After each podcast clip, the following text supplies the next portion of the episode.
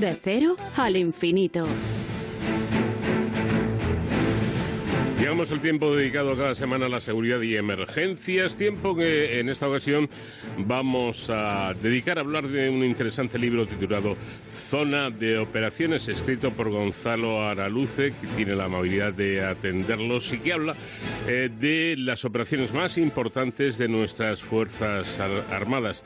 Eh, David Ferraro, ¿qué tal? Buenas noches. ¿Qué tal, Paco? Muy buenas madrugadas. Eh, antes de hablar de nuestros héroes sin capa, como hacemos cada semana aquí en esta sección, eh, sí que nos gustaría enviar un abrazo muy fuerte y nuestro más sentido pésame a toda la familia de la Guardia Civil, especialmente a los agentes de la Unidad Especial de Intervención, por el fallecimiento de su, de su jefe desde el 2016, del teniente coronel Pedro Alfonso Casado, que falleció este, este pasado martes a raíz de recibir un disparo en acto de servicio, como todos recordaremos, eh, cuando bueno, intentaban liberar ¿no? al rehén que estaba con el hombre que se atrincheró en un pueblo de, Valladolid.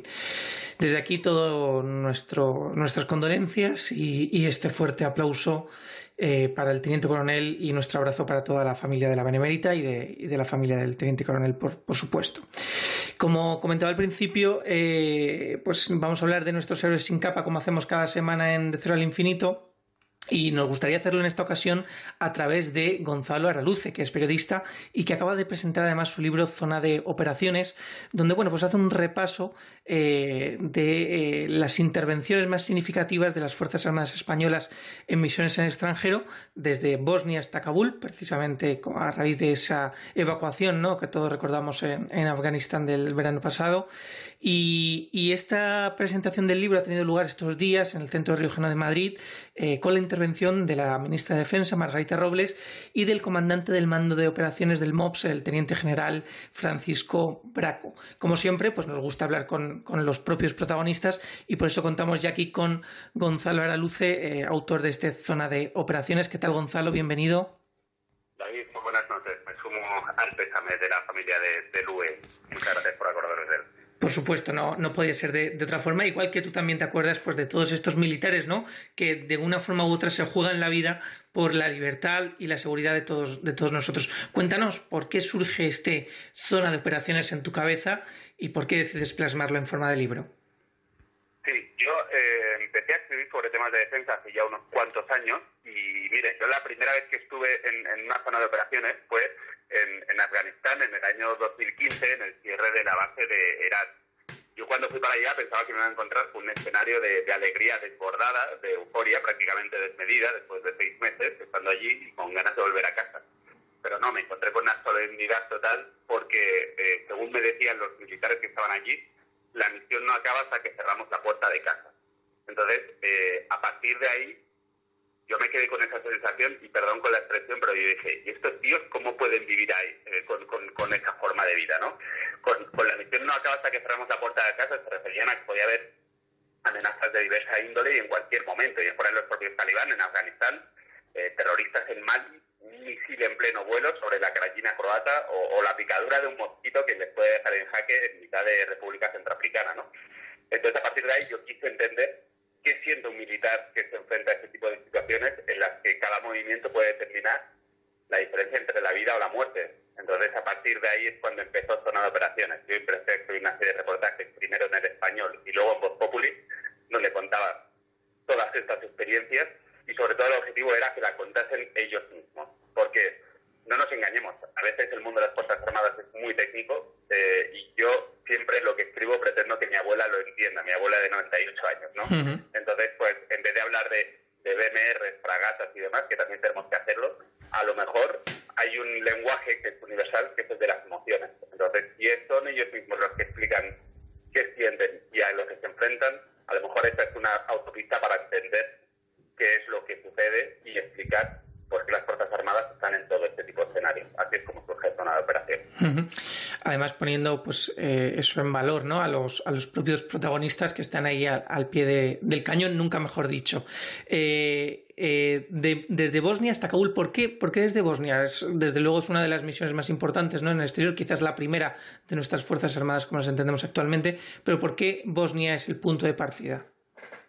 Yo creo que fue un poco la primera gran misión de las Fuerzas Armadas en el exterior Y es que todas estas historias que yo iba contando como reportajes, eh, pues tenían bastante difusión, se leían mucho, pero yo me di cuenta de que cada uno de esos reportajes era como una pieza de un gran puzzle. Y ese puzzle es contar cómo las Fuerzas Armadas han pasado de ser eh, plenamente ligadas a territorio nacional, a los cuarteles, cuarteles prácticamente en cada provincia de España, a eh, absolutamente expedicionarias, liderando misiones de la ONU, de la OTAN y de la Unión Europea en algunos de los lugares más complejos del mundo.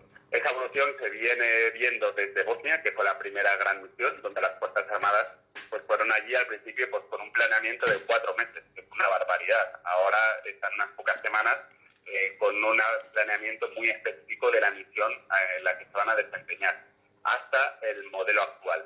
¿Cómo se da esa evolución? Pues son los propios protagonistas los que lo cuentan. Eh, cómo las Fuerzas Armadas venían de, de este territorio nacional a ahora liderar esas misiones internacionales. Sobre todo lo importante es contarlo a través de episodios muy concretos. ¿no? Estamos hablando de Afganistán, de Irak, eh, de las aguas que bañan Somalia, de Mali, de República Centroafricana, del propio Mediterráneo o incluso, por desgracia, de territorio nacional, porque en tiempos recientes, a partir de la pandemia, España se ha convertido en territorio nacional también para las Fuerzas Armadas. Efectivamente, se ha convertido en ese campo también de, operaciones y también hablas de hecho en el libro, ¿verdad? Me imagino que con el tema de, la intervención, por ejemplo, en, el, Palacio de Hielo, ¿no? En esa morgue que se tuvo que transformar eh, para, bueno, pues eh, al fin y al cabo también la labor de la Unidad Militar de Emergencias, entre otras unidades, para poder acoger a todos los fallecidos. Sí, uno de los capítulos dedicados a la, UME eh, se centra en lo que vivieron en el Palacio de Hielo. Son 12 capítulos del libro. Cada uno de ellos es una acción de la, destacada de las Fuerzas Armadas. Eh, y uno de los últimos, el penúltimo episodio, eh, se centra en el montaje del Palacio de Hielo. Marcos Carrión Rivas, de la Unidad Militar de Emergencias, nos cuenta qué es lo que sentía en ese momento. Y es imposible no emocionarse con, con su relato. Yo he tenido el inmenso privilegio de eh, sentarme durante horas con cada uno de los protagonistas y hablar. Esto para, para un periodista es, es un privilegio total, porque por un lado eh, te emocionas, te conmueves con sus relatos, pero por otro lado tienes la sensación de que estás asistiendo a un episodio de nuestra historia reciente y que son los protagonistas los que lo cuentan. Entonces, pues Marcos Carrión Rivas nos cuenta cómo montaron el Palacio de Hielo, las dificultades a las que se enfrentaron, eh, cómo caminaban por encima de esa pista de hielo, eh, tenían que hacerlo con dificultades, pero a partir del ingenio que ellos tuvieron, pues dispusieron de una serie de pasillos, eh, una serie de cuestiones de logística que ellos pudieron solventar, pero sobre todo pues contaba cómo después de varios días montando la morgue del Palacio de Hielo, ese gran depósito de cadáveres, pues regresaba a casa y su hija iba corriendo a abrazarle y, él no pudo hacerlo, ¿no? Hmm. la tuvo que apartar la niña le miró con una cara como diciendo, pero, pero ¿qué pasa, papá? Es que no me quieres. Y eso le, le partió el alma, ¿no? Pues esas son las historias que contamos en zona de operaciones, que sean ellos mismos los que lo cuenten y que sientan a enfrentarse a estas situaciones. Y de, de, estos 12 capítulos que nos comentas que componen el libro, eh, ¿hay algo? compañeros le empujaron hacia arriba y sacó a dos niños. Volvió a saltar, eh, sacó a otros dos niños. Iba reuniéndose más gente en el sitio donde estaba el cabo y cada vez tiraban más gente de él eh, así consiguió sacar a todos, a 23 niños y a un adulto. Él me lo contaba prácticamente, bueno, prácticamente entre lágrimas, porque él mientras estaba en la Operación Sofía había sido padre, no había conocido a su hijo, pero era inevitable ver en los ojos de aquellos niños pues a su propio hijo, ¿no? Y hacer una comparación de por qué nosotros vivimos en estas situaciones y esta gente se enfrenta a este escenario. Me lo contaba entre lágrimas, yo le entrevisté por videollamada porque él estaba cuando hablamos en la operación Atalanta de lucha contra la piratería en aguas de Somalia, eh, pero si no nos hubiéramos fundido en abrazos, no tengo ningún lugar a duda, porque yo con esta situación de, de pasividad, pues también es imposible no conmoverse. Desde luego, desde luego que se, encuentran, hay puntos en, común. Veo muchos héroes sin capa que también hemos tenido aquí en este, en este programa y bueno, pues también es ilusionante, ¿no?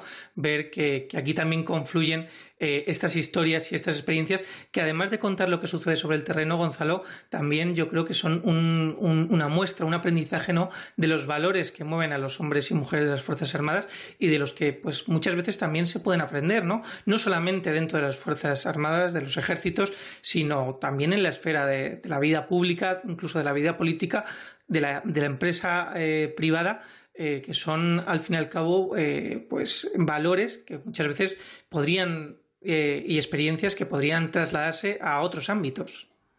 Sin lugar a dudas, yo creo que estamos en el momento de, aprender de, de todos ellos, porque al entrevistar a todos estos protagonistas, algunos de ellos sus historias se conocían, otras no se conocían para nada, aunque se conocían, pues nunca con esta profundidad.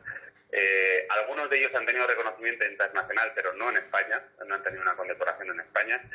Pero al final todos coincidían en una cosa, su valoración definitiva sobre lo que ellos habían hecho, que que volvían con la íntima satisfacción del deber cumplido. Esa frase que resume pues el por qué se dedican a todo esto. Pues yo como periodista a lo mejor lanzo otra cuestión. A lo mejor es el momento de romper esa intimidad para que esa satisfacción sea compartida por, por todos los españoles y todos seamos capaces de, por lo menos, conocer qué es lo que hacen nuestras Fuerzas Armadas y desde luego a partir de ahí, pues aprender, que seguro. Pues eh, Gonzalo Araluce, muchísimas gracias por traernos este zona de operaciones, eh, por mostrarnos eh, el día a día de las Fuerzas Armadas Españolas, tanto en misiones en el, exterior sobre todo, pero también en intervenciones durante la pandemia aquí en territorio nacional. Enhorabuena por la presentación en el Centro Regional de Madrid y nada, leeremos con, con atención y con mucho cariño estos testimonios. Muchísimas gracias Gonzalo Araluce. Muchísimas gracias David, buenas noches. Y Paco, nosotros volvemos la semana que viene. Hasta entonces ya saben,